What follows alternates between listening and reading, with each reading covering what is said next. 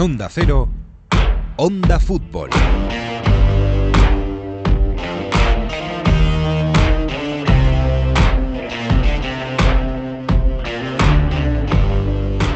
Estupor y temblores en la recta final. Sí, estamos llegando a la última milla, estamos ahí, la meta está al fondo. Y a quien más, a quien menos, pues se le están haciendo un poco difíciles estos últimos metros antes de llegar al objetivo.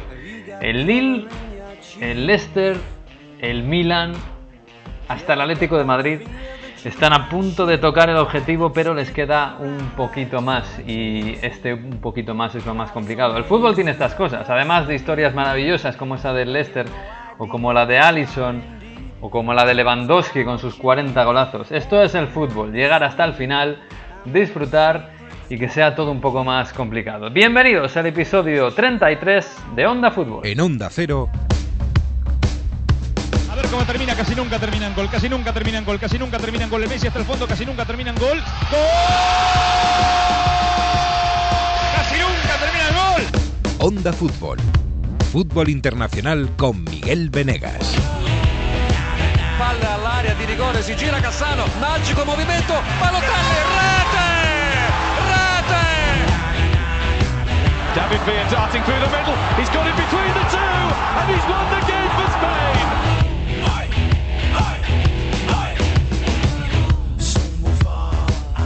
Pues ha quedado bonita la semana en esto del fútbol, ¿eh? por el mundo, más o menos. Bueno, eh, hay quien está contento, hay quien no, como siempre, pero están pasando, han pasado muchas cosas. Y esta semana, estas dos semanas próximas van a pasar un montón de cosas. Hola Jesús López, ¿qué tal? Muy buenas. Hola, ¿qué tal? ¿Cómo estáis? Pues muy bien, muy bien. Inglaterra ha sido un fin de semana de historias muy bonitas. Vamos a Sí. hablar dentro de un rato, pero ha sido, ha sido muy bonito. Hola Mario Gago, muy buenas. ¿Qué tal? Buongiorno, buonasera, cuando nos escuche la En gente. Inglaterra cuentan historias bonitas y en Italia montan líos, montan pollos, eh, discutimos, tal no sé qué, qué pasa, tal, un cacho, tal. Es lo de siempre, ¿no? Un bonito arbitraje ¿eh? en el Juve Inter. Se ve que gran escaparate del arbitraje italiano para todo el mundo en el partido de más eh, que se más se muestra, ¿no? Del mundo italiano. El clásico de Italia, el derby de Italia con el peor árbitro, el peor arbitraje posible. Muy bien todo, muy, muy bonito. Terrible. He echado de menos a Capello esta semana. Eh, Yo creo que lo, han- lo tienen encerrado a, a posta para que no empiece a bestemear y diga Hay cosas. que liberar al Kraken. Sí, sí. Hay que liberar al Capello. Por cierto, está. Esto es información de servicio. Una frase que nunca he entendido porque todas las informaciones son de servicio. Bueno, algunas Pero- más que otras, ¿eh? Unas más que otras, sí. Sí, la verdad es que sí. Pero Italia está abierta. Ya nos podemos ir de vacaciones. ¿Cuándo quedamos? Eh, con test de antígenos se puede entrar. Han quitado a partir de este lunes que tienes que hacer una cuarentena de cinco días cuando llegues a Italia. Una cuarentena que, aquí lo podemos decir entre amigos, no lo respeta nadie. Porque los controles en los aeropuertos, puedo dar fe de que no hay ningún control. Pero bueno, la gente esperamos y sabemos que nuestros oyentes son respetuosos con las normas y aún así se hacen test. Pero sí, sí, eh, o sea, hacen dan negativo y si dan negativo pueden viajar. Pero sí, sí, Italia lo único que tiene eh, coprifuoco, que se llama aquí, el um, toque de queda, que es ah, por ahora hasta las 10 de la noche. Todos los bares, restaurantes, a las 10 de la noche te tienes que ir a casa y están ah, estudiando alargarlo hasta las 11, las primeras hasta que acabe junio, y a partir de junio hasta las 12 de la noche. Pero hay toque de queda en Italia todavía.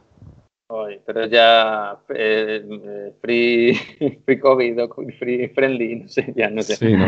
Bueno, Ya nos podemos no, ir de vacaciones. COVID friendly, sí, justo, es eso. Sí. COVID friendly. Sí, esto sí, sí, sí. Inglaterra, bueno, Reino Unido, UK, eh, todavía nos dice que no. Eh, que tenemos dentro de dos semanitas, ¿no? Nos dicen a ver si podemos entrar o o no. Bueno, poder se puede entrar, pero hay que hacer una cuarentena en no en el hotel designado por el gobierno, porque no es, no es España Red List, sino hay que hacer una cuarentena en casa o en el sitio donde te vayas a quedar.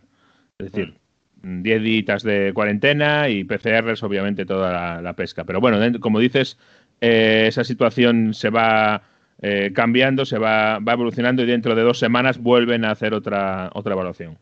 Bueno, pues no podemos ir todavía a Reino Unido porque nosotros somos responsables y hacemos la cuarentena como nos mandan. Así que de momento habrá que esperar un poquito. Vamos a verla porque la Eurocopa está a la vuelta de la esquina y más de uno seguramente se va a querer ir para allá, a Londres, a su Wembley, ¿verdad Jesús? ¿Quién, quién? Y, y, y ver unos partiditos bonitos, sí señor, ver una Eurocopa. Eh, en fin, oye, han pasado muchas cosas este fin de semana. Yo noto cierto temblor en las piernas. Cierto, te- vamos a ver una semana muy, muy tensa, eh, pero fijaos lo que ha pasado en Alemania. Eh, en Alemania, el, el, Eintracht hace tres semanas tenía la, la- ir a Champions en su mano y en tres semanas ha perdido sus opciones. Ayer, antes de ayer, el sábado, perdió contra el Schalke, ya desahuciado, el peor equipo de Alemania, y además el enemigo atroz del Dortmund, o sea que no le iba a hacer ningún favor, y perdió contra el Schalke. Y el Dortmund está en Champions. Supongo que esto a los aficionados del Madrid y del United les afecta un poquito, que el Dortmund esté en, en- en Champions. Un poco sí.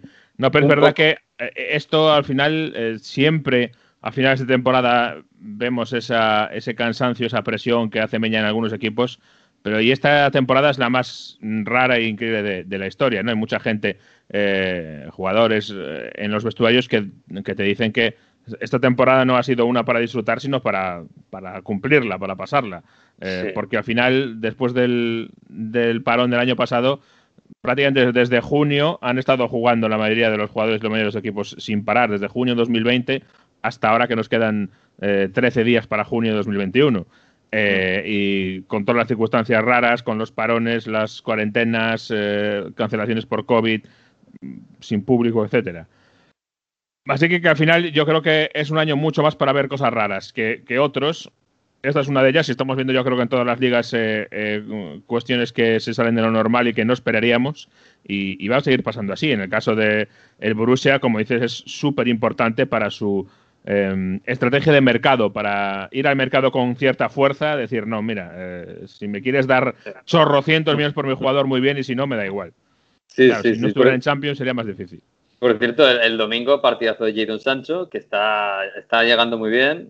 Que yo supongo que el United estará, estará preocupado con esto de la Champions, porque dirá, ahora me van a pedir 150 kilos otra vez y, esto, y volver a empezar. Y joder, qué pesados estos y tal. Un gritón Y- de dólares te van a pedir. Uh, ya ves, ya ves, ya ves. Y encima tengo manifas en el estadio. Bueno, menudo follón tiene ahora el United, madre mía. Que, eh, oye, y otro que le están temblando las piernas es el Lille. Eh, estoy pensando también en el Atlético de Madrid, eh, que, el, que el domingo, la verdad es que estuvo bastante bien al final, eh, que le podían haber temblado más las piernas y, y lo sacó bastante bien, pero es uno de esos candidatos. Que en un momento 80 dado- y pico, eh, ojo. O sea, ya le Sí, temblaron sí, bastante. bueno, pero me dio la impresión de que le temblaron más la semana anterior, ¿eh? en la segunda parte, y que sin embargo en esta, bueno, se rehizo. Eh, pero fijaos el Lille, en Francia, el, el Lille juega contra el Saint-Étienne, la afición del Saint-Étienne pidiéndole a su equipo que se deje Esto es ganar. Sí. para que, para que el París no gane la liga. Y ayer sí que al Lille le temblaron bastante las piernas. Y ¿eh? empató. Empató a cero, es verdad que de momento le vale, tiene que ganar a Angers. El Angers no se Pero- va a jugar nada. A ver, yo Sí. creo que es que eh, eh, por segunda vez lo tienen absolutamente a huevo.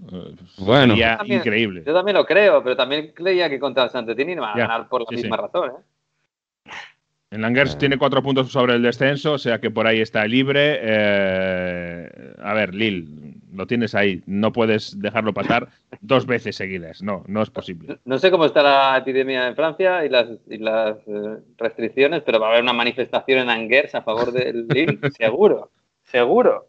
Todos celebrando los goles del Lead. Eh, bueno, lo que parece es que Pochettino no, no va a hacer el milagro, ¿no? Que, que iba a cambiar. Al final, no sé si ha acertado mucho yéndose a París, porque al final, cayendo en esa.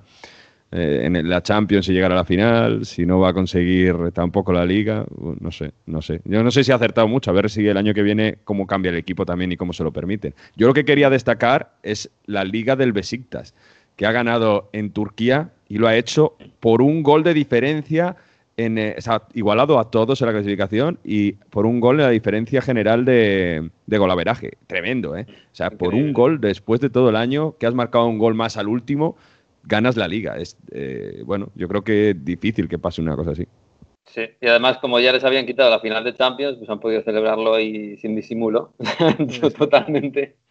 Y, y la celebración ha sido por todo alto, sí, señor.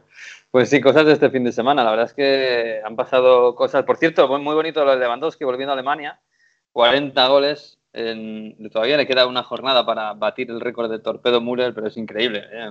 Un récord de 1972. Una liga de, de, de 34 jornadas, eh, vamos a ver cómo acaba. Pero si acaba con, con 42 o 43 y marca un hat-trick, estaría prácticamente a la altura en, en promedio por partido de, de, aquella liga de Messi de 50 goles, que es una cosa, no sé, de otro planeta. Sí, ¿cómo eh, era aquel jugador que le habían buscado a Messi? Chitalú, era el que, el que había sí. marcado más goles. a ver, sí, habrá que llamar a Chitalú a ver cómo, están los récords y todas estas cosas. Fíjate, la temporada en la que a Lewandowski le han quitado un balón de oro, porque sí, una decisión eh. que yo no entendí nunca, pero se ha quedado sin balón de oro por, por esto del COVID. Sí, la verdad es que eh, era clarísimo ¿no? la, la, elección para, para Lewandowski eh, del, del, año pasado y veremos del de este año, porque yo no sé si ya le va a quedar un poco lejos a Lewandowski con el Bayern fuera de la Champions tan pronto eh, para el balón de oro. Yo ya he dicho que, que el candidato para mí, digamos, oficialista sería Kevin De Bruyne y el no oficialista para mí, ojo con Bruno Fernández. Porque si, si, Bruno gana la Europa League y la Eurocopa claro. con Portugal, eh, desde luego que me parece que es el jugador que ha tenido más eh, impacto individualmente en un, en un, grupo. Es Bruno Fernández, sin, sin sí. duda. ¿eh? Sin duda. Es que yo no sé. Claro, en la, en la, Premier tendrán que dar el MVP, pues imagino al final se lo dan normalmente al que ha ganado la liga. Mira que el año pasado se lo dieron a De Bruyne, ¿eh? Y, no, y había, había ganado la liga el Liverpool, sí. pero lo de Bruno Fernández es, es una cosa. Uf, los números, además, un jugador que es centrocampista, es verdad que juega de media punta este año, ¿no? Pero es que está peleando casi con el Pichichi, con Harry Kane. es que sí, es... sí, no, es eh, lo, de, lo de Bruno Fernández y, y, y, primero por los números y segundo por la influencia en el equipo, es decir, las dos cosas. Para ser un recién llegado, un recién llegado que llega a un club gigantesco y a un vestuario tan complicado como el de Manchester United, eh, vamos, eh, no solo es el jefe dentro, sino que es el jefe fuera. Eh, no se atreven a cambiarle ni de broma. Juega todos los minutos, siempre está ahí, no se lesiona. Eh, el día que le tiene que quitar el minuto 89 y medio, Solskjaer eh, casi le pide perdón. O sea que, en fin, es sí, absolutamente empieza, a tener, empieza a tener algunos dejes de cristiano, ¿eh? Sí. Se pelea mucho con todo el mundo y no sé. Sí, sí, sí, sí, pero es un líder, está Está claro. Fíjate que yo creo que de, de, un jugador que llega a un equipo y lo cambia tan drásticamente, me recuerda un poco lo de Van Dijk cuando llegó al, al sí. Liverpool. Y, además, eh, incluso en, en, cuanto a liderazgo dentro del equipo, porque también son dos jugadores que a los dos, tres meses ya estaban con el brazalete de capitán jugando en, el campo. Es, que verdad, es una cosa sí. que llama mucho la atención, sí, sí. Sí, eh, es una. Desde otro punto de vista, desde otro punto del campo, digamos, pero sí que ha revolucionado. Y además es que hay que recordar irse a, a noviembre de 2019, cuando el, el, United atacando a un equipo cerrado era una calamidad, era una absoluta nulidad. Eh, se dedicaba a, como digo yo, como si fuera una tostada, a arrastrar, a, a frotar el balón contra la frontal del área pero nada más, no tenía ningún tipo, como se le encerrasen. Luego a la contra era un equipo temible, pero como tuvieran que encerrarse, tuviera que, que atacar una defensa encerrada, eh, eh, vamos, eh, una cosa increíble. Y, y ha sido la, la, clave de bóveda para habilitar la carrera de Rashford, para habilitar muchas cosas que tiene ese equipo en, en ataque y que parecían un poco anuladas, ¿no? Así sí. que para mí es, es, es la clave de todo. Pues vamos a ver qué hace en la Eurocopa, porque claro, se va a hacer para el balón sí, sí. de oro. Eh, evidentemente... Es que yo creo que ahora mismo ya veremos, pero voy a, a fíjate la, eh, lo que voy a decir, eh, la herejía que voy a decir, para mí tiene que ser el líder de la selección portuguesa en esta Eurocopa. Sí, yo estaba pensando que al final es un sorpaso, ¿no? A, a Cristiano Ronaldo. Hombre, Cristiano es Cristiano y va a seguir, y además va a ser el goleador, pero claro, en, en esta Eurocopa el que, el que tiene el peso del equipo no de los goles, porque va a seguir teniendo Cristiano y seguramente el liderazgo, pero en, en, el centro del campo al final todo depende más de, de cómo vaya el partido de, de, Bruno que de Cristiano. Sí, sí. Incluso por pura lógica, ¿no? De dónde juega. Pero sí, sería curioso, ¿eh? Balón de oro de, de la Eurocopa, incluso para Bruno Fernández, estando Cristiano en el mismo equipo. Pero bueno, lo, lo, vamos a ver. Por cierto, en, en la, la, final de la Europa League, que es la próxima semana, el miércoles, es decir, en la misma semana que la Champions, el miércoles, eh, Villarreal, Manchester United, al Villarreal le han pasado el, el partido al sábado, como toda la sí. jornada que se juega con España. Al United no hay debate, ¿no? Eh, no, no la Liga se juega el domingo, se juega el domingo. El United juega el domingo y ya está. Sí, es tradicional además jugar eh, domingo 4 eh, de la tarde, perdón, 4 de la tarde hora inglesa, eh, y vamos, no se va a cambiar. Me sorprendería muchísimo y puede que Solskjaer estos días diga algo sobre esto porque obviamente es, es delicado. También es verdad que el, tienen jornada entre semana, entonces es más complicado cambiarlo porque juegan. Ya sabes que han movido esta, la penúltima jornada en la Premier, se ha movido del fin de semana anterior a jugarla entre semana porque eh, de ese modo consiguen tener dos jornadas a puerta, con puertas abiertas, con, con público, con lo cual cada equipo más o menos tiene un partido en casa con, con público. Con lo cual, eh, entre martes y miércoles se juega la penúltima jornada de la Premier eh, y va a ser el domingo, básicamente. Bueno, vamos a ponerle, ya que estamos, vamos a ponerle un poco de sonido de Premier. La semana pasada, Jesús, ya yo creo que ya adivinabas por dónde iban a ir las cosas ¿eh? con esto del Leicester.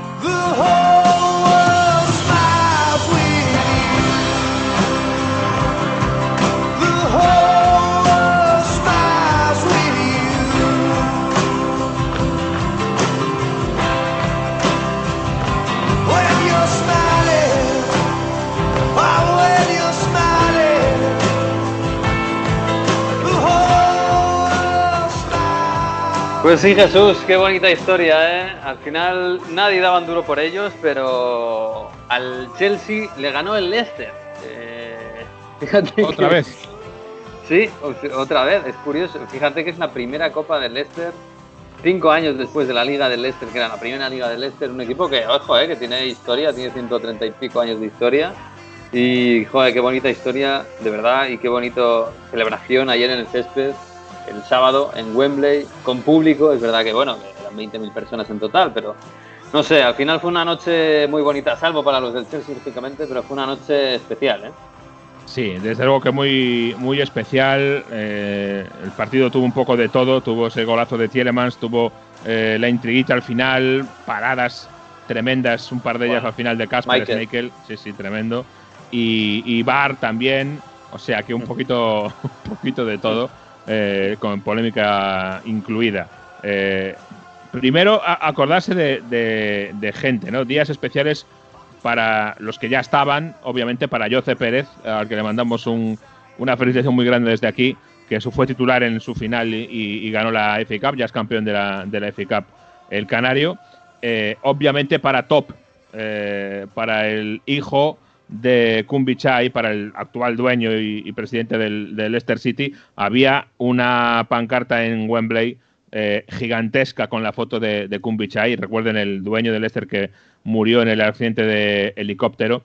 Eh, y el momento para mí de la aceleración llamativo fue cuando eh, andaba por allí top cerquita, eh, pero no se atrevía a irse con los jugadores y le vio Casper Schmeichel, el capitán, fue corriendo a la banda por él, le agarró de la pechera y le trajo con, Mm. con todos. ¿eh? Y allí fue eh, abrazado por, por casi todos los futbolistas y luego le presentaron la copa, ¿no? Le dijeron top de cup, cup de top. La copa, la copa que es una copita, es pequeñita. Sí, una copitilla. Y además es que eh, eh, la copa está mal pensada por estas celebraciones modernas, porque primero tiene la base que se que cuando levantan, la base se queda en el suelo y levantan la copa ya sin la base. Y luego, cada vez que levantan la copa al cielo, la tapa de la copa sale volando. Pues ya sé que en todas las fotos está la, la- la copa sin la tapa, que la tapa vete a saber dónde acabó. Está por ahí perdida por, por Wembley. o sea que es complicado, pero eh, le presentaron la copa, la levantó, todo el mundo le, le aplaudió, todos los jugadores, y, y viendo esas imágenes y viendo el cariño genuino, ¿no? Eh, con el tema que hay tan de moda y tan de, actualidad en la Premier, por cierto, hay noticia de última hora con este tema de los, de los dueños y de la política de la Premier, luego lo comentamos. Eh, eh, sí, es muy llamativo. También llamativo lo de Wes Morgan, ojo, ¿eh? Futbolista Mm. que está, estaba lesionado, no pensaba ni mucho menos que fuera a jugar, acabó saliendo en los últimos 10 minutos eh, metió un gol en propia puerta. Que por suerte para él le ha salvado la, la vida el bar. Ha dicho ya Wes Morgan, por cierto, ha venido a decir que se va a retirar. O sea que ya esta no me cogen otra más. Por si acaso. Yo con esto ya me retiro y me voy por la puerta grande y punto. Ya Porque es otro de los. Era el capitán eh, el año de, del- de, de la Premier, el año que ganaron la liga. Y es otro de los. todo en aquella liga. Sí, sí. Claro. Era como un, un tanque en el área, ¿eh? Wes Morgan. ¿eh? Era increíble eh, aquel año. Y sin embargo, ahora, pues obviamente, eh, el tiempo pasa para, para todo el mundo. Y además, como digo, ha estado lesionado, salto, salto al campo, no en las mejores condiciones físicas posibles. Eso está claro. Sí. Importante lo del Leicester, porque además se va, va a jugar contra el Chelsea eh, por la eh, por la plaza de Champions. Tenemos que comentarlo también porque todo esto se cruza y el Leicester Chelsea se nos cruza con cierto portero del, del Liverpool. Bueno, bueno, bueno, bueno. Es que eso, es que eso, Jesús, eh, es increíble porque el Liverpool se estaba pegando un tiro en el pie contra el West Bromwich Albion, un equipo descendido, penúltimo de la clasificación.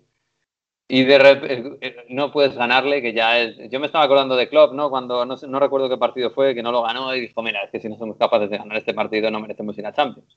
Pues pasaba exactamente igual. Y llega en el minuto 95, sube por ahí Allison, que bueno, pues tiene que subir, ¿no? Como, salió, como subió Handanovic en el partido contra la Juve. Y mate un golazo, Pero golazo, ¿eh? un golazo Allison increíble, que además también ha sido un año muy complicado para Allison, ¿eh? que también por ahí es una historia con final feliz. Es verdad que no todavía ha llegado al final feliz, hay que esperar las dos últimas jornadas, pero joder, qué gol, qué gol de Allison. ¿eh? Tremendo, tremendo el gol de Allison. Eh, es eh, curioso cómo al final eh, se puede cerrar la temporada, por lo menos para Allison. Ya veremos qué pasa con el, con el Liverpool, pero para Allison, como dices, recordar que tuvo la desgracia familiar gigantesca de, que su padre muriese ahogado en un lago en Brasil. Empezó a fallar, acuérdate de que sobre todo el día del City, el partido contra el City, eh, empezó a fallar y tuvo varios fallos en varios partidos en esa época, ¿no? Parece obvio la continuidad de, de aquel golpe anímico. Mm. Y ahora ha encontrado su, su camino. Yo creo que Allison es un poco eh, la metáfora del equipo entero, ¿no? De, de lo mal que lo ha pasado este equipo durante este año y de cómo está tratando de volver a, a- a su camino. Desde luego que ganar un partido en el último minuto con gol de cabeza del portero es lo más Liverpool del año pasado que podemos buscar, porque no me entera Salah, pero eh, nos olvidamos que el Liverpool el año que gana la liga tan de forma tan fulgurante, la mayoría de los partidos los ganaba en el minuto 88 con gol de Salah o, o- o al final apretando, apretando, apretando, apretando y ganaba los partidos y cada vez que llegaba un partido empatado acababa ganándolo siempre. Eh, era la- la- el chiste, ¿no? De gol del Liverpool en el 85. Mm. Así que parece que es claramente volver por sus fueros. Obviamente para este año veremos si le, si le llega. Pero fíjate lo diabólico del calendario, ¿eh? porque tras toda esta mm, tras toda esta eh, temporada tan difícil, eh, del Liverpool tan mala, del Leicester, por ejemplo, tan buena, del Chelsea una segunda vuelta espectacular, al final el calendario ha hecho, y este gol de, de Allison ha hecho, que como se juntan en el, en el partido Chelsea-Leicester, como se enfrentan entre ellos, claro, no pueden ganar los dos. Y el Ah. que pierda es vulnerable a que Liverpool le adelante. Liverpool me- eh, depende de sí mismo. Depende de sí mismo, efectivamente. Igual que el Chelsea y el Leicester, pero el Chelsea y el Leicester no van a ganar los dos ese partido. No- los dos no van a poder ganar todos los partidos. Con lo cual, al final, o Chelsea o Leicester corren serio peligro de quedarse sin, sin plaza Champions. Puede ser el Leicester, perfectamente. Que es, digamos, el que más lo había merecido si contamos la trayectoria de todo el año, ¿no? Que siempre ha estado arriba casi todo el año. O sea que sería tremendo, pero, pero es así de cruel el calendario. Sí, sí, sí. Es, es tremendo. El Liverpool juega contra el Barley y contra el Crystal Palace, que dices, bueno, son partidos teóricamente fáciles, pero también lo eran el West Bromwich Albion y lo tiene que ganar Alisson. Y aquí no se puede confiar nadie, eso es verdad. claro. Y es verdad que el, este miércoles, eh, o el martes, el martes, ¿no? Tenemos el, el, Chelsea el Leicester. partido, el Chelsea-Leicester, que es la repetición de lo que ha pasado en la final de la FA Cup. Y el- ojo con la última jornada. Eh, la última jornada puede ser el partido, eh, yo creo que puede ser el, el mejor de la última jornada. Eh, Leicester City Tottenham. ¿Y el Tottenham se juega? El. Tottenham se juega a entrar en, en la Europa League. eh, Bueno, espera, la Europa League o más, ya veremos. O más, podría llegar, ¿tú crees? Son cuatro puntos. Ostras. Es decir, todavía podría llegar el, el Tottenham. ¿no? Podría, sí, si gana, si el Leicester le gana al Chelsea, sí que podría llegar. Pero, Eso, es claro, decir, tiene 59 el Tottenham y 63 el Liverpool, 64 el Chelsea. Es decir, Bueno, seis la, la Europa League se la va a jugar, con lo cual va a ser un partido tras Tú imagínate que el Leicester le gana al Chelsea y que el Liverpool pierde. Mm. El Tottenham se pone con 62 a 2 del, de la- del puesto Champions para la última jornada. O sea que aquí está todo todavía por decir. El Tottenham no va a llegar al Leicester, pero sí puede llegar al Chelsea. Entonces, a mí me da la impresión, sinceramente, y me da mucha pena, que al Leicester le pueden temblar las piernas, Sí, sí. que le venían temblando ya en Liga, en Después Copa de ser la Copa la campeón. ganado. Pero sí, y, y le pueden temblar las piernas y se puede quedar sin Champions otra vez, porque ya es lo que le pasó eh, la temporada pasada, ¿no? Estar segundo todo el año y acabar, y acabar quinto. Eh, Pero es que juega contra el Chelsea, contra el Chelsea y contra el, contra el Tottenham. No, lo que, estaba, lo que estaba pensando es que pasa con igualdad de puntos en Inglaterra, no es como en España, ¿no? Es el golaveraje general, General, lo, que, exacto. lo que lo divide. Bueno, pues el golaveraje general está el Leicester más igualado, 21, Chelsea más 22, Liverpool más 21 y Tottenham más 22. O sea, hay un gol igualado y un gol de diferencia. Lo que hablábamos al principio del programa del Besiktas se puede eh, repetir aquí, entrar o no entrar en Champions porque has metido un gol más al Barley en el descuento o vete a saber cuándo. O sea, esas goleadas que tuvo el Liverpool al principio. Sí, pero para las cuentas de, de- de qué pasa si gana Liverpool, si pierde el Leicester, eh, en realidad el que gane va a adelantar a- en el golaveraje al estar todos igu- igualados. Con lo cual, si el lo normal, salvo que pasen cosas raras, es que si el Liverpool alcanza al Leicester, le gane el golaveras porque le haya pasado por uno o do- do- dos goles porque están empatados. Sí, pero quedan dos partidos. Puedes perder uno por un gol y ganar el siguiente por cinco. Claro. Sí, Eso sí, es salvo cosas raras. Claro, Por ejemplo, el, el Bueno. Liverpool, el Liverpool que tiene un que tiene un calendario más eh, eh, tranquilo, eh, puede aprovechar para meter muchos goles. Es decir, eh, sobre el papel, juega con el Barley contra el Crystal West Palace. Bromwich Albion también tiene sobre el papel. Sí, sí, no, sobre el papel, claro. Pero bueno, es más fácil meterle tres al Barley que meterle tres Sí. al Leicester o al Tottenham. Sí, sí, desde luego. Desde tremendo. luego. Qué final de temporada. Qué, Sí, qué- qué sí, bonito. Esto si fuera por el título ya sería la repanocha. Nos cargamos por al la- City y al United y ya está. ya, sí, les eliminamos y sí, estaría bien. Estaría bien. Pero bueno, hoy por cierto, de, de lo que hablamos del- de los dueños, eh, hay, hay última hora, ¿no? Se- eh, Sí. Parece que grandes tótems del fútbol eh, inglés, que muchos están en la tele, eh, se han unido para, bueno, para pedir algo, ¿no? Una especie de control. Sí, a ver, eh, por poner un poco de contexto, sabemos que hace unas semanas ya, desde el tema de la Superliga, eh, hay un grupo de WhatsApp. Vamos a empezar. Todo, hoy en día todo, Todo se mueve empieza por un con grupo eso. de WhatsApp. Exacto. Sí. Un grupo de WhatsApp, en teoría, La formado revolución a- empieza con un grupo de WhatsApp. Exacto. A, a raíz de, de una iniciativa de, de Gary Neville, eh, en el que, eh, digamos que buscó unir a varios, eh, varias figuras de los medios en torno a- a- al fútbol, eh, de, de competidores, ¿no? De cadenas o de canales competi- competidores, especialmente Sky y BT Sport, eh, son los dos grandes eh, que hay en, en Inglaterra. Eh, y se sabía que estaban por ahí hablando un poco de la forma de, de tratar de influir, mm, de ponerse a favor de que eh, hay una reforma en el fútbol inglés. Y acaban de lanzar una petición en el Parlamento británico. Es decir, hay que. Y esto es algo que yo no digo nada, pero a ver si lo copiamos. porque cualquiera puede abrir en la página web del Parlamento británico una petición. Es un change.org, pero con un poquito más de sentido, digamos, que puede Pero llegar a valer para algo. Pero con- claro, con, con- con sentido práctico. Mm. Exacto.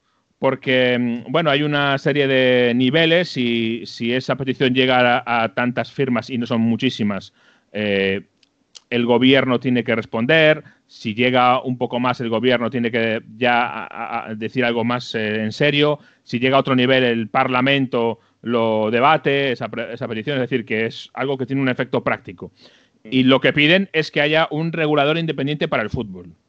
Es decir, que haya una figura eh, eh, que pueda manejar, digamos, y pueda hacer eh, eh, el trabajo del gobierno en el sentido de, de cambiar influir en, en las leyes, en, la- en el marco legal del fútbol, para ser más exacto, y que, por ejemplo, pueda poner todas las dificultades del mundo o pueda llegar a intervenir en el caso de que haya un intento de revivir algo como la Superliga, que si hay abusos por parte de los dueños de los clubes, que pueda también intervenir eh, en ese sentido. Todo esto siempre con un con la vista puesta en eh, que haya poder real de los aficionados en cómo se gestiona el fútbol. Es decir, va en este sentido. Desde luego, pues que es una petición que yo creo que estoy seguro que va a, a tener muchísimas firmas. De hecho, podemos ir viendo cuántas firmas eh, eh, lleva ya, porque acaba de salir hace, ¿cuánto? Hace media horita, y hay 30.000 firmas ya, 29.600 firmas en la, en la Ah. página del, eh, del Parlamento. Es- Esto significa, fíjate, a partir de las 10.000, el gobierno tiene que, que responder, tiene que reaccionar y eh, decir qué le parece esta petición. O sea que eso ya se ha cumplido. Si llega a 100.000, que va a llegar seguro, el Parlamento de eh, Reino Unido tiene que debatir esta, esta propuesta considerarlo en la Junta, digamos, para entenderlos en, los- en la Junta de Portavoces, que sería lo que En pasa en orden del España, día. eh, Sí. y considerar si lo lleva a pleno, digamos. Pero o sea, que- Jesús, ¿quién, ¿quién es ese organismo independiente que quieren poner para regir No, no, el fútbol? quieren que se cree uno. O sea, Creo, ¿quién- pero eso no, eso no debería ser la federación, pregunto. No, a ver, en teoría ahora mismo la regulación de los clubes de fútbol es, digamos, autorregulación, es la Premier League La la, que decide. Como aquí Eh, la Liga, como en España claro, la Liga. sí. Los y en todos de hecho, lados, los viéndoselo clubes, venir, esta semana Richard Masters, el CEO de la Premier League, salía diciendo que no hace falta, que la autorregulación está muy bien y que nosotros nos regulamos a, a nosotros mismos. Sí, Mm, Yo creo que ya obviamente ya sabía por dónde iba, por dónde venía el tren.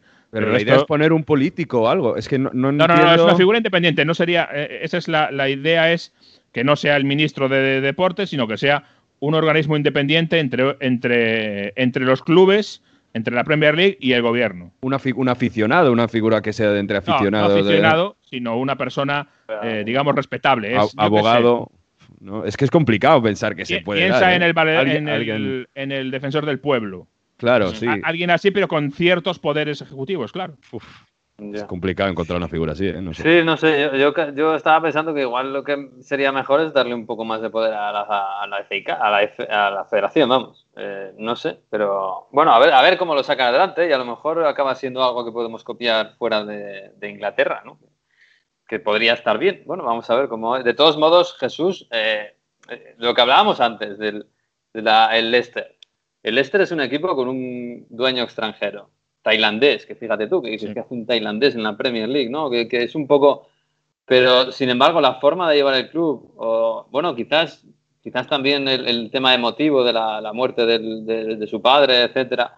Pero, claro, es que no tiene nada que ver, nada, nada, nada, nada que ver la relación que tiene este dueño del club con, con los aficionados y con, lo- y con el equipo que, bueno, ya no te voy a ir a los Glazer con, con la que tienen montada en, en Old Trafford, ¿no? Pero con los dueños del Liverpool, con los dueños de, de- de incluso del Chelsea, Abramovich, que puede ser un poco más familiar.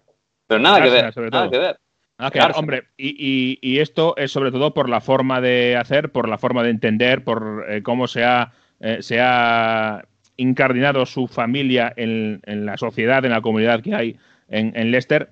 Por supuesto que hay un, no nos vamos a engañar, aparte de todo esto hay un, un factor clave que es que el equipo, el club, eh, está mejorando claramente sus perspectivas deportivas de lo que tenía antes. Y esto, obviamente, es un factor fundamental, no nos vamos a engañar a la hora de eh, la aceptación que tengan los dueños, ¿no? Pero aún así, con todo eso, eh, y ya antes de que, se, de que se produjera el accidente, incluso antes de que ganara la Liga el Leicester, es una familia que ha sabido eh, leer la comunidad a la que llega, que no es alguien que está en, en Tailandia todos los días y que de repente aparece un día por Leicester o no aparece, sino que Top está allí habitualmente, que trabaja con, con comunidades que están incluso metidos en temas sociales eh, de la ciudad donde, donde está su club, o sea que no es alguien, no es un alien, digamos, ¿no? como muchos otros, como con los Kroenke o los Glazers, que son aliens para las ciudades y para las comunidades que representan. Así que por ahí yo creo que viene la clave. Luego, además, pues obviamente eh, eh, el cariño de la afición y el cariño de- del vestuario se ve, ¿no? Pues eh, hasta Jose Pérez, que es un casi recién llegado, se le da un abrazo a Top cuando le ve en el centro del campo tremendo, ¿no? Yo creo que ahí las, las imágenes hablan por sí solas. A partir de ahí, vamos a ver qué es lo que ocurre. Por ejemplo, otra noticia en este sentido de esta semana. Ha dicho Daniel Eck que sí, que ha hecho una oferta en firme a los Kroenke por, por el Arsenal, por la compra del Arsenal, eh, y que los Kroenke les han dicho que no, eh, que no necesitan el dinero. es, la, es la respuesta. Aunque luego los Kroenke dicen que, no- que habían dicho que no es verdad, que no había habido ninguna, ninguna oferta. Yo creo que para, para calmar las aguas y ha salido, por lo tanto, el fundador de Spotify a decir, no, no, que sí que ha habido una oferta, que yo la he hecho y que me han respondido esto.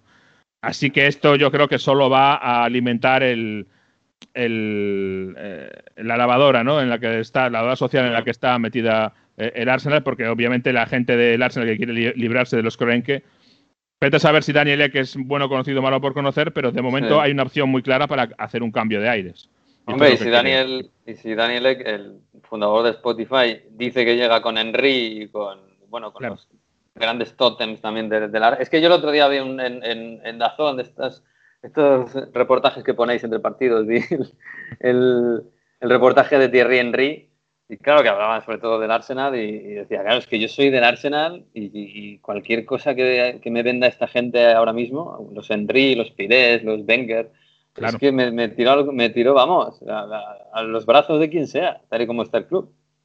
Sí, sí, es así y es, es la verdad. Y al final, eh, claro, y, y volvemos a lo mismo, ¿eh? Eh, Siempre ha habido un descontento con los Kroenke en, en Islington, en el barrio donde está el Arsenal, pero cuando los resultados se caen por los suelos es cuando más claro se ve este, este problema. Re- recuerdo que los Kroenke son otros de los que sacan dinero del club, sacan beneficios y se los llevan para su bolsillo. es decir, sí.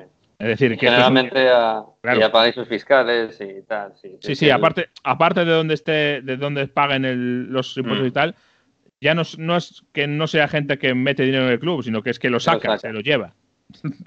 Eh, y, y en el caso de los Glazers, peor aún, porque eh, ni siquiera pagaron. No sé si a alguien le sonará esto en España, no creo, ¿no? Lo de quedarse con un club pero no pagar las acciones. Sí, no existe. Pero lo que voy es que eh, el United se endeudó enormemente para pagar la compra de las acciones que tenía que haber pagado los Glazer.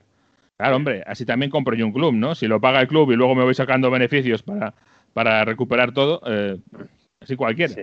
Tengo amigos en Madrid a los que les suena esta historia, pero no nos vamos a meter en ese follón porque tenemos cosas que hablar de Italia también y habrá que poner un poco de música italiana. Metti un po' di musica leggera perché ho voglia di niente, anzi leggerissima.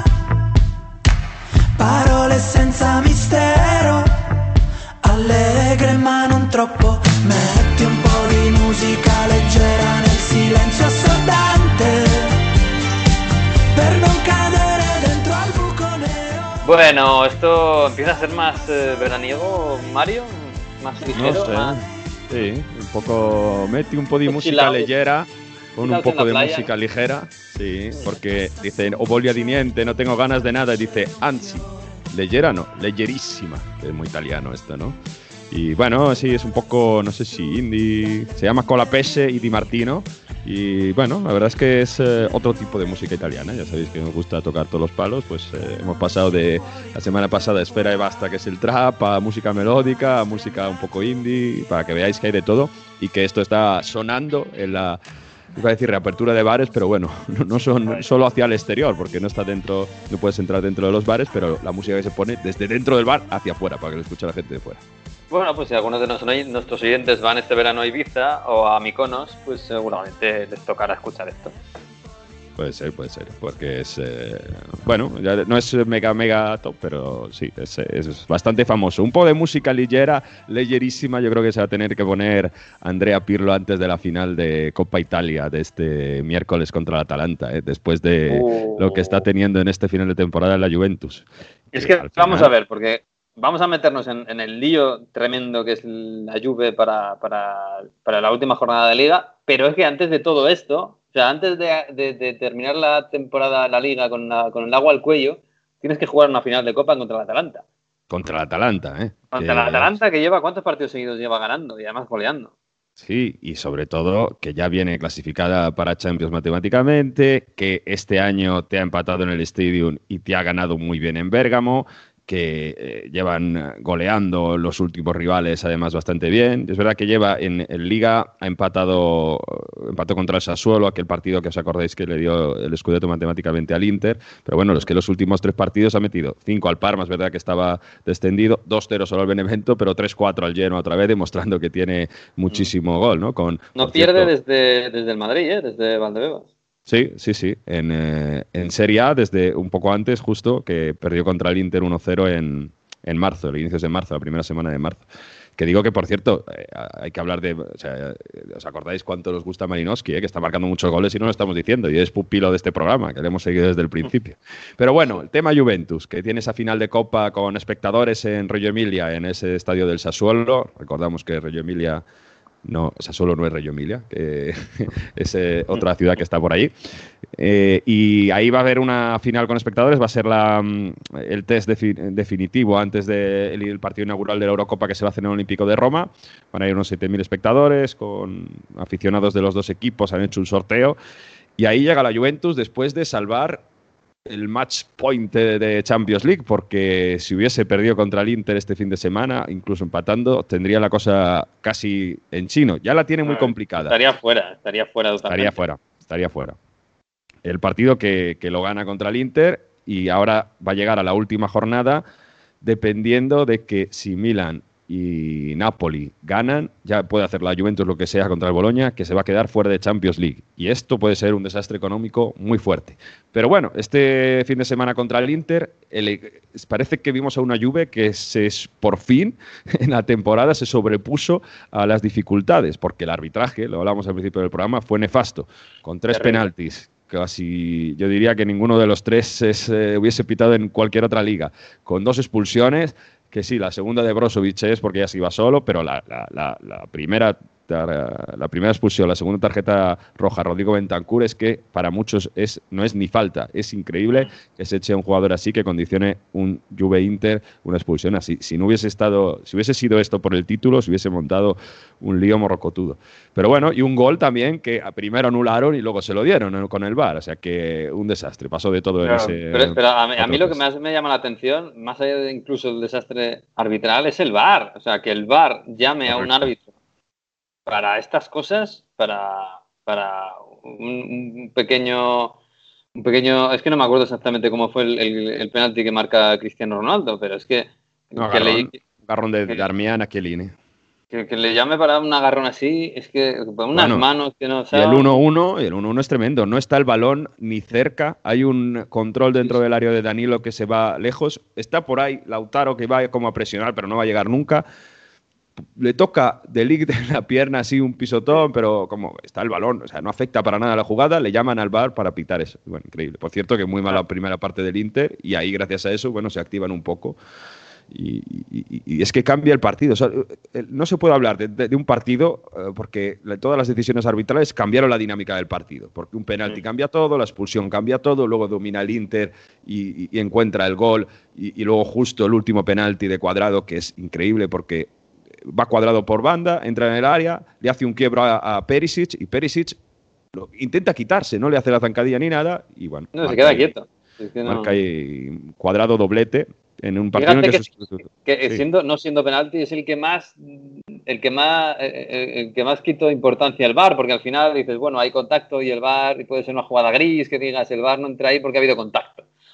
Lo puedo entender, pero es que lo- lo- los anteriores me parecen un escándalo. Un escándalo del VAR, ¿eh? no del árbitro. que El árbitro siempre puede ser malo, puede tener una mala tarde y equivocarse, pero ya el VAR ya me que parece llamen, más a- grave. que llamen por esto, y, esto es tremendo. Y esto lo hablamos en Radio Estadio, demuestra la cantidad de interrupciones que hay en los juegos, en los partidos de Italia. Y, y lo llevamos diciendo todo el año. Por eso luego llega la Lazio contra el Inter, contra, la- contra el Bayern y dicen, juegan a otra velocidad. Claro, pues es que de juego efectivo eh, tenemos 50 minutos como mucho y se para cada dos por tres por, por ahí que hay un bar, porque hay una decisión.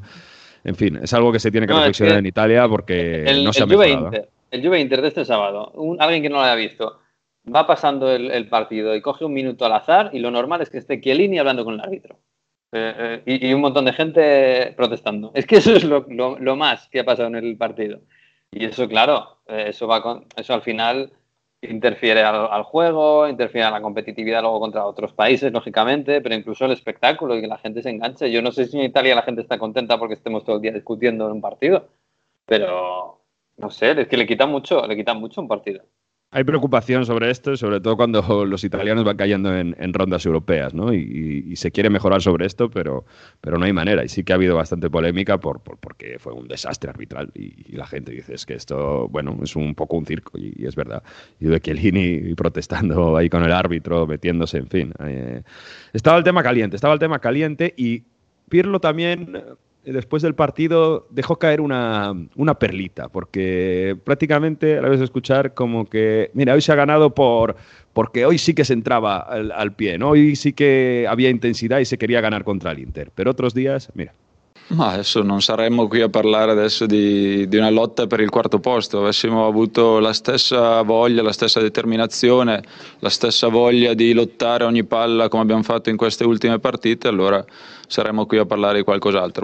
¿Qué dice Pirlo? Que si hubiesen luchado todos los partidos como se ha luchado contra el Inter, que no estaría luchando por el cuarto puesto, que estaría luchando por algo más importante. Así que palito, palito, palito a los jugadores, que no sé, antes sí. de jugar. Antes de jugar la Copa Italia, bueno, en fin, sabe lo que hace Pirlo, que también cambió a Cristiano Ronaldo en el minuto 70 de partido y que hubo polémica porque se fue al vestuario antes de que acabase el partido. Este en teoría en la Juve no se puede hacer, hay un código interno que te dice que tienes que quedar en el vestuario pero le preguntaron sobre esto a Pirlo y dijo más o menos como que estuvo cinco minutos en el eh, banquillo y, y luego sí que le permitimos que se fuese al vestuario, no, no hay polémica. Cristiano puede hacer ah. un poco lo que quiere. Claro, es que sí. Y lo que va a ver que hace Cristiano es que eh, vamos a ver lo que acaba a final de temporada, porque bueno, si la Juve no va a Champions, parece que es claro, posible que siga. Por, por la, a ver, la, las cuentas son muy fáciles, ¿no? Eh, la Juve tiene que ganar, la Juve juega contra. ¿Contra quién juega la Juve? Boloña. A Bolonia, en principio, bueno, en principio. No se juega nada. No se juega nada, pero claro, el Napoli juega contra el Elas Verona. El Elas Verona no se juega nada. Correcto. Si gana, da igual lo que haga la Juve. Y el Milan juega contra el Atalanta. Hombre, el Atalanta es verdad que va a venir de la final de Copa, pero tampoco se juega nada. Eh, y si el Milan y el Napoli ganan, la Juve da igual lo que haga, estará en Europa League. Si el Milan o el Napoli pinchan, les vale, o sea, sería empate o, o, pierden, la Juve ganando se mete en Champions. Es tan fácil como eso, sí, sí, sí. El que ya tiene el puesto asegurado es la Atalanta. La Atalanta va a jugar Champions el año que viene. Y diréis, ¿por qué? Si tiene tres puntos de ventaja sobre la Juve, puede igualar. Si pierde la Atalanta y gana la Juve, el golaveraje particular del Atalanta y la Juventus está ganado por la Atalanta, que lo hemos dicho, que ganó en Bérgamo y empató en Turín. No es como en Inglaterra, en este caso, que cuenta el golaveraje general. Así y perdona, que... otra cosa, eh, yo solo lo dejo aquí, eh, ojito con todas estas cabalas que hacemos para la Champions en Italia, porque falta lo que pase sí. después de la final de la Champions con los de la Superliga. ¿eh? Yo solo con Madrid, Barça y Juve. Sí, no, no, estamos dando como que no va a pasar nada, pero yo no, no lío va a haber. Lío va a haber, seguro. Ya verás lo que pasa. Puede ser que luego quede en nada, que se arrepientan Multa. y digan perdón, que apelen y se pase el año que viene y ya estemos todo el año con el culebrón. Puede haber mm. muchas cosas, pero algo va a pasar, ¿eh? Ojito. Yo, yo, me creo cualquier cosa. Yo no me fío de nadie. Mm, no sé, yo veo complicado ¿no? que acaben echando los tres grandes de la Champions League. Esperemos a ver que se pongan de acuerdo, que haya multa o que pidan perdón o lo que sea. De cualquier caso, aquí la Juve es la que más tiene que perder porque es la que peor se lleva con Ceferini y la UEFA, aunque tienen muchos italianos trabajan con la UEFA con buena relación con la Juve. Pero bueno, que, hay, que hay mucho que miedo. Los que ¿eh? siguen en, en, la Superliga eh, siguen con, blandiendo el cuchillo, es decir, y eh, tú imagínate que. No me han entregado las armas. No. Claro, al, alguien ha intentado, al, alguien ha intentado um, apuñalarte por la espalda. Ha fallado, pero sigue dentro de tu casa con el cuchillo en la mano y diciendo en voz alta qué lástima no haberte podido apuñalar porque hubiera era una fantástica idea poder haberte apuñalado. Era maravilloso, ¿eh? Y tú le invitas a tu sí. casa y no, hombre, ponte cómodo aquí en el sofá. Y eh, que hay que seguir haciendo, hay que seguir intentándolo. Claro, diciendo eso en alto. Joder, qué lástima no haberte podido apuñalar, ¿eh? Porque era una idea buenísima, buenísima. A ver, Mario, de todos modos, a lo mejor la Juve se plantea que no es mal año para que te sancionen eh, el año en que le vas a Europa League, ¿no? Vamos a ver cómo la Juve no vaya a Champions League, ahora hablando en serio, económicamente las consecuencias que tiene. Hemos hablado que incluso podría haber a cambio de presidente. Lo que parece claro es que puede haber cambio de director deportivo.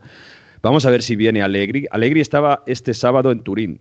dando una vuelta por ahí en un restaurante, le han cazado. Dicen que sí se ha reunido con, reunido que es el otro director deportivo que tiene la Juve.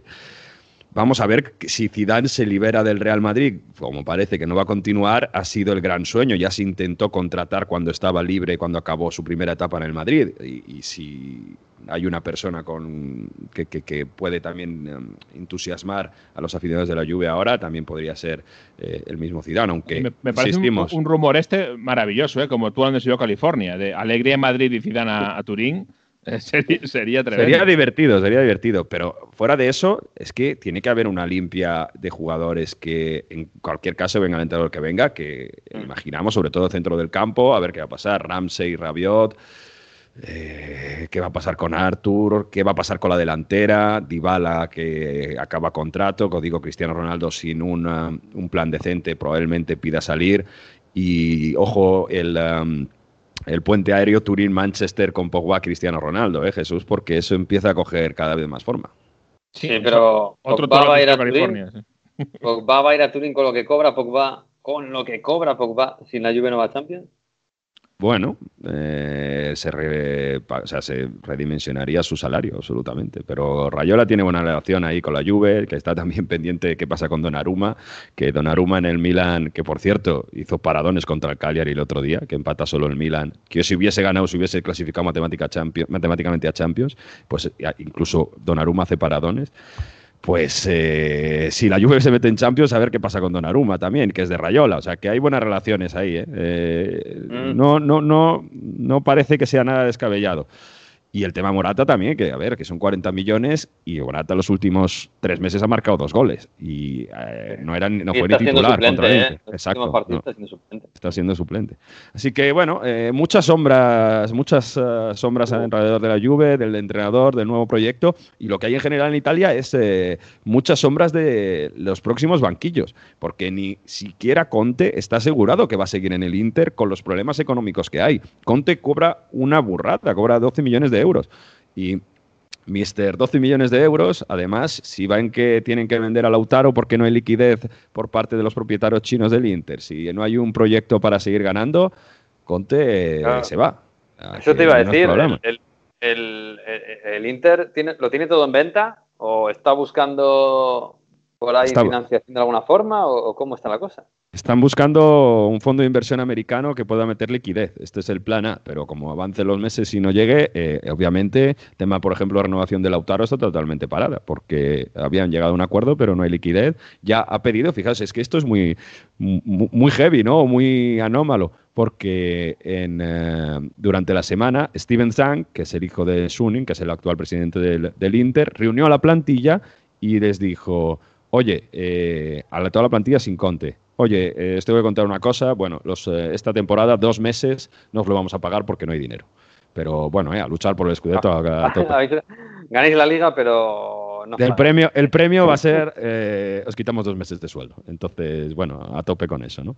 Así que, bueno, vamos a ver se qué lo pasa. a- eso se lo dices a gente como Lukaku, Eriksen, Lautaro, Alexis Sánchez. Cuidado, ¿eh?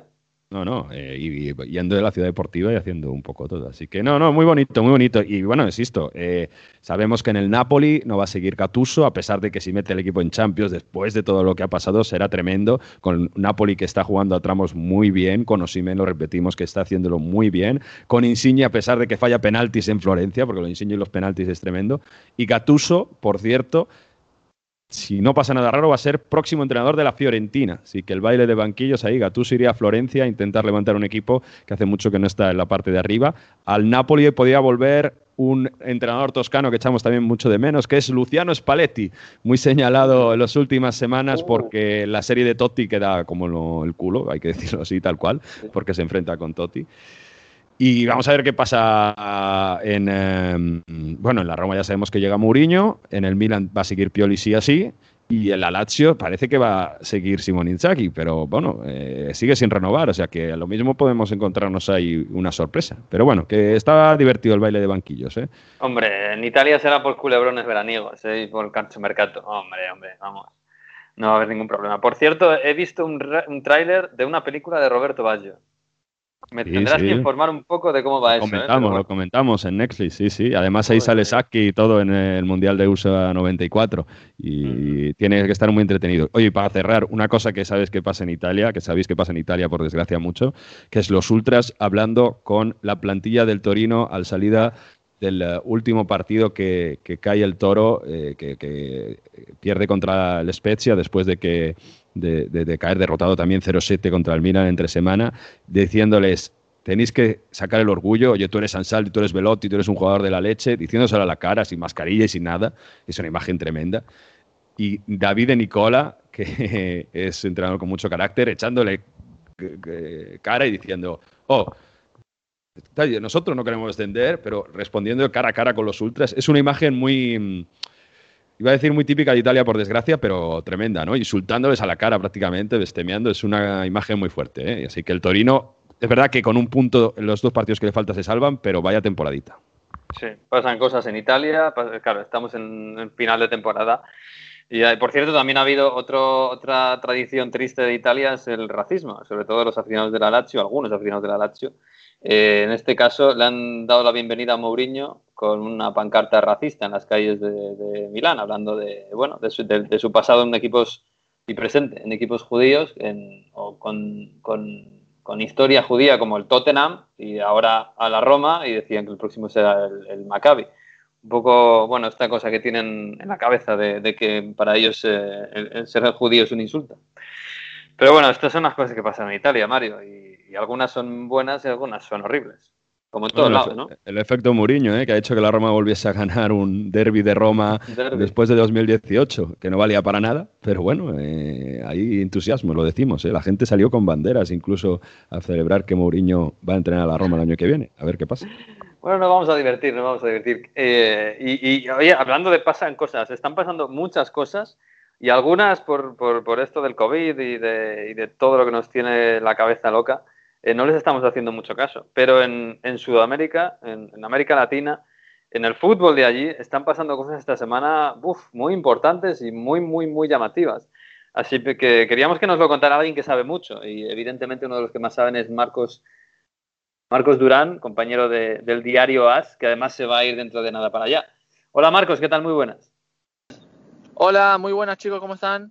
Bien, bien, estamos aquí bien. Estamos un poco intentando conectarnos a, esa realidad que está, todo lo que está pasando en, América Latina y en Sudamérica.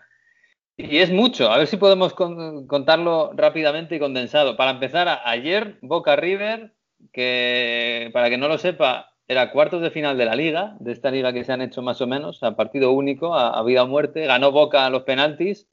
Sí. Pero el partido viene precedido por una polémica tremenda porque River tiene medio equipo con, con el COVID.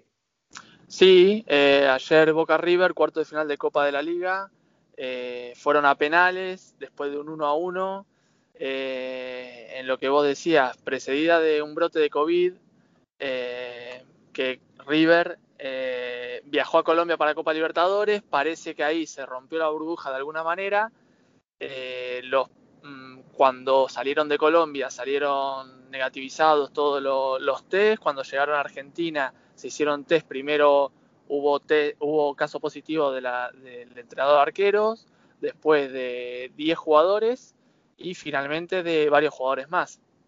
Por lo tanto, eh, River tuvo que jugar con un arquero de la reserva, o sea, con el suplente de la reserva, el, ar el arquero titular de la cuarta, hablando en términos argentinos, como si fuera juvenil, con mm. 20, aunque tenía 20, 20 años, 21 años, y, y con un, un 11 de garantías, porque el, el 11 era de garantías, pero es verdad que no tenía jugadores eh, suplentes, casi ninguno del primer equipo, eran todos de la reserva. Y, y bueno, aún así Boca jugó mal, eh, River jugó, no jugó bien, pero mantuvo, mantuvo el tipo, consiguió llegar a los penales después de empatar el partido y en los penales, eh, bueno, Boca eh, afinó un poco más, eh, no es que tuvo suerte, porque al final los penales no son suerte, pero, pero ganó. Y mm. la polémica es esa, que River tiene los casos, pero tampoco se puede suspender el partido porque primero, no hay fechas, ahora River tiene un problema en Copa Libertadores porque no tiene arqueros inscritos, podía inscribir a hasta 50 jugadores y Gallardo decidió inscribir a 32, por lo tanto ahora tiene que hacer un pedido a Comebol para pedir eh, que alguno de los arqueros eh, Mm. pueda inscribirse, porque si no se habla ya de jugar con Casco o Maidana de arquero. ¿En Eh, serio? Sí, sí, sí, la situación está así porque la Comebol, claro, la Comebol eh, te dio la posibilidad en su día de elegir 50, Gallardo había dicho que no quería porque, porque los jugadores no son profesionales, los de, la- los, de Mm. los juveniles y no lo veía justo. Claro, no se esperaba en un momento así.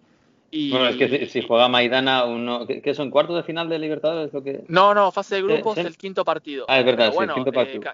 pero con el COVID son mínimo 10 días de, de baja, o sea que esta semana tienen Libertadores River, la semana que viene también, o sea que se está jugando la clasificación eh, y, y América de Cali, que creo que es el que lo toca esta semana, ya está protestando porque dice que por qué van a escribir ellos jugadores y la situación es así. Hay un precedente en Asia que, bueno, a eso se va a agarrar eh, River y, y veremos, veremos qué pasa. Uf, madre mía, estoy imaginando a Maidana jugando un partido de, de Libertadores de portero. Me parece increíble. Imagínense ustedes a, a, no sé, a Ramos jugando de portero en el Madrid porque había un brote de coronavirus jugando a la. Champions. ¿eh? Madre mía, tremendo. Oye, y, y luego, claro, la otra polémica que imagino que va a seguir adelante, pero ya queda muy poquito tiempo, es lo de Colombia. Porque decías que River jugó esta semana en, Colombia su partido contra Junior de Barranquilla. Eh, claro, de repente el partido se suspende porque hay gases lacrimógenos que están entrando al estadio. Vemos a Gallardo llorando en el banquillo. Eh, claro, fuera protestas de todo tipo, eh, problemas que van muchísimo más allá del fútbol. Y el 11 de junio tiene que empezar la Copa Libertadores en Argentina y en Colombia. De momento, hasta, hasta donde yo sé, de momento esto sigue adelante. La Copa América, ¿eh? La Copa América, no la Copa América, ¿qué he dicho? Sí, Libertadores. Sí, sí, Ah, sí, la, Copa la América, Copa Copa América. A ver, es verdad que Conmebol está cubriendo un poco la situación en Colombia. Bueno, eh, par- algunos partidos de Colombia se habían suspendido, otros habían pasado de, de, Barranqui- de Cali a Barranquilla. Eh, ahora esta semana también ya hay algunos que seguramente se, cambiarán de se cambiaron de sede ya si no me equivoco no me acuerdo un partido de un equipo brasilero que, le tocaba ir a Brasil lo pasaron a Bolivia a, le, le tocaba ir a Colombia lo pasaron a Bolivia y, y bueno, eh, la situación está así. Ahora, en estos momentos, la Copa América se hace en Argentina y se hace en Colombia. Un grupo, el grupo de los equipos del sur jugará en Argentina, Argentina, Chile, eh, Uruguay, eh, eh, Bolivia y me falta uno Paraguay y los demás jugarán en, en Colombia. Pero ¿qué pasa? Que bueno, el pueblo colombiano está en contra de que se celebre la Copa América. Los dirigentes del gobierno colombiano dicen que, que la Copa América se va a jugar en, en Colombia, que tal como está estipulado. Después hay otras federaciones como la chilena eh, que quieren quedarse con parte. Por lo que yo sé, lo, tengo, lo, que, lo que me contaron, la Copa América se va a jugar en Argentina y Colombia.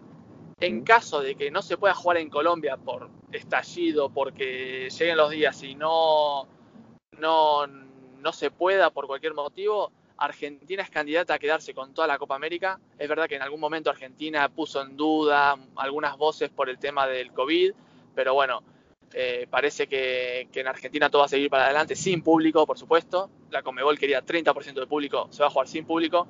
Y, y la situación en este momento está así. Otra de las opciones puede ser que la parte de Colombia se juegue en otro país. Paraguay está bien posicionada por sus eh, relaciones con la Conmebol. Eh, pero bueno, eh, Colombia quiere que se juegue en Colombia, esto está claro, el, el gobierno colombiano, la Federación Colombiana, y la situación por el momento está así. Aunque. Sudamérica puede cambiar Marcos, día a día. Queda, no, ni eso, quedan tres semanas, ¿eh? Sí, sí, sí, sí, quedan tres semanas, está todo eh, eh, organizado para que se juegue en Argentina y Colombia, pero bueno, eh, Sudamérica es así, Conmebol es así, de un día para otro te puede cambiar todo y, y yo no descartaría nada, aunque ahora mismo las máximas posibilidades se las doy a, a que no cambie la situación. Eh, no, yo quería eh, proponer un, un tema, ya que tenemos a un experto en, en fútbol argentino. ¿Cuál es peor palenca, el de Cardona o el de Agüero? Muy importante. Uf, Es difícil, ¿eh?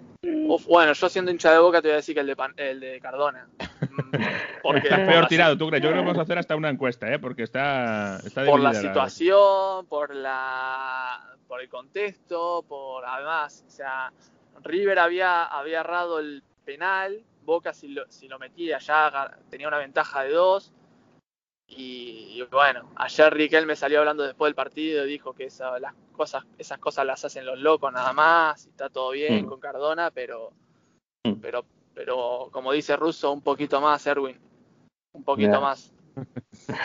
bueno, le salió bien al final, ¿eh? afortunadamente para él. Menos, menos, mal, menos mal para él, todavía tiene opción de que lo compren. sí, hubo, otro detrás que lo metió. sí, sí, sí. Oye, ¿cómo, para acabar, cómo, cómo está la cosa allí eh, con el COVID? Es verdad que últimamente, ya si Europa estábamos siendo demasiado eurocentristas en esto del fútbol, eh, últimamente incluso más por, por esto del COVID. ¿Cómo está la cosa por allí? Bueno, es verdad que ahora a Sudamérica llega el frío, llega el invierno, las vacunas llegan mucho menos que, que en Europa, desafortunadamente. Eh, en Argentina se está vacunando con vacuna rusa, vacuna china, ahora hay acuerdo con, con Pfizer para, para, que empiecen a llegar las vacunas de Pfizer. Y, bueno, eh, poco a poco se está vacunando y, y, los casos se estabilizaron para mal, hay una media de 20.000 casos diarios y y fallecidos también subieron durante los, últimos, los últimos dos meses.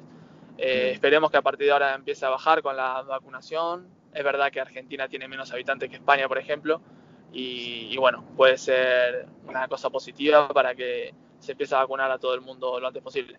Bueno, pues si vemos aquí la luz al final del túnel, pues que, la luz llegue a todos lados, por favor. Que al final esto es una pandemia, es, es, una pandemia mundial, está claro. Así que nos tenemos que curar todos. Bueno, pues nada, Marcos, que, te seguimos en el AS. Vamos a ver si podemos ver una Copa América más o menos normal y tal y como están las cosas en, Colombia, pues a ver si hay noticias en los próximos días. En fin, que tenga buen viaje, ¿eh? Que tenga buen viaje, que se va para allá de nada. Que tengas buen viaje, que, te dé bien la PCR, que es un poco incómoda, y, y que vaya todo bien. Bueno, muchísimas gracias chicos y para lo que necesiten por acá estamos. Bueno, un abrazo, Marcos. Un abrazo, chao, chao. Bueno, pues eh, sí, madre mía, ¿eh? cómo viene el mes de mayo, madre mía, y el mes de junio, con la de cosas que van a pasar, y nosotros todavía con la mascarilla, que no nos la vamos a quitar todavía. Pero bueno, em, viene el profesor, ¿eh? ¿eh? Creo que va a contar una historia, bueno, una segunda parte de lo que contaba la semana pasada, porque la semana pasada estaba hablando del palestino de Chile, y esta semana, por, bueno, por lógica pura y por desgracia, pues también viene a hablarnos un poco de... Por actualidad, por desgracia de actualidad. Sí, desde luego. Curso de Historia Futbolística 2020-2021. El profesor Víctor Gómez, con sus cuadernos de Herodes.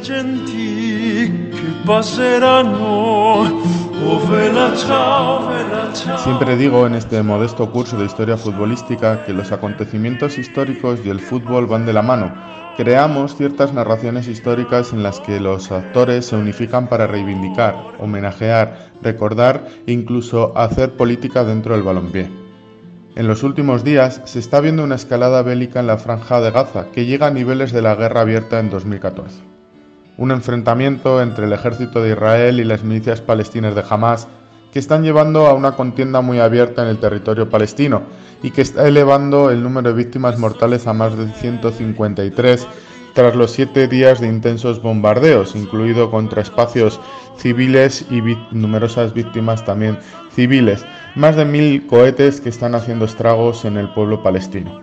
Ante estos ataques, el mundo del fútbol ha visto como varios de estos actores públicos de primer orden se han colocado del lado del pueblo palestino, y han expresado abiertamente su apoyo a la causa palestina, incluso algunos de ellos con los momentos de mayor visibilidad posible. Comenzamos en Glasgow, en la orilla católica. La Green Brigade del Celtic de Glasgow llenó su sector en el estadio Celtic Park con banderas de Palestina. Hay que recordar que ya en 2016 apoyaron económicamente la causa con una recaudación de fondos para el pueblo palestino. También el jugador del Arsenal, Mohamed El Neni, en sus redes sociales escribió Mi corazón, mi alma y mi apoyo para Palestina, algo que no ha sentado bien a uno de los patrocinadores del club, la marca italiana de cafés Lavazza, que trasladó al Arsenal su preocupación por esta publicación. Los italianos alegan que están comprometidos contra el racismo y las formas de antisemitismo y son apoyados por la Tail Offer, la Junta de, Diputados Judíos Británicos, que estaría haciendo presión con otros patrocinadores del club londinense para que presionen al club. Por ahora, ninguno de esos otros patrocinadores ha emitido ninguna queja. Eso sí, el Arsenal contestó rotundamente. Al igual que cualquier empleado del Arsenal, nuestros jugadores tienen el derecho a expresar sus opiniones en sus propias plataformas, y añadieron que están comprometidos para eliminar y enfrentar todas las formas de discriminación. El punto álgido de esta exposición pública llegó en la final de la FA Cup, cuando los jugadores del Leicester City, Hamad Choudhury y Wesley Fofana mostraron su apoyo y solidaridad con el pueblo palestino. Choudhury recibió la medalla acreditativa de campeón con la bandera de Palestina al cuello y posteriormente junto con el francés Fofana mostraron orgullosos la bandera durante las celebraciones del título. Quizás que el rival fuera el Chelsea y su presidente Roman Abramovich sea uno de los que apoye la causa de Israel tengan también algo que ver. De nuevo, el fútbol como actor público de protesta y de apoyo, como actor político dentro del mercado internacional.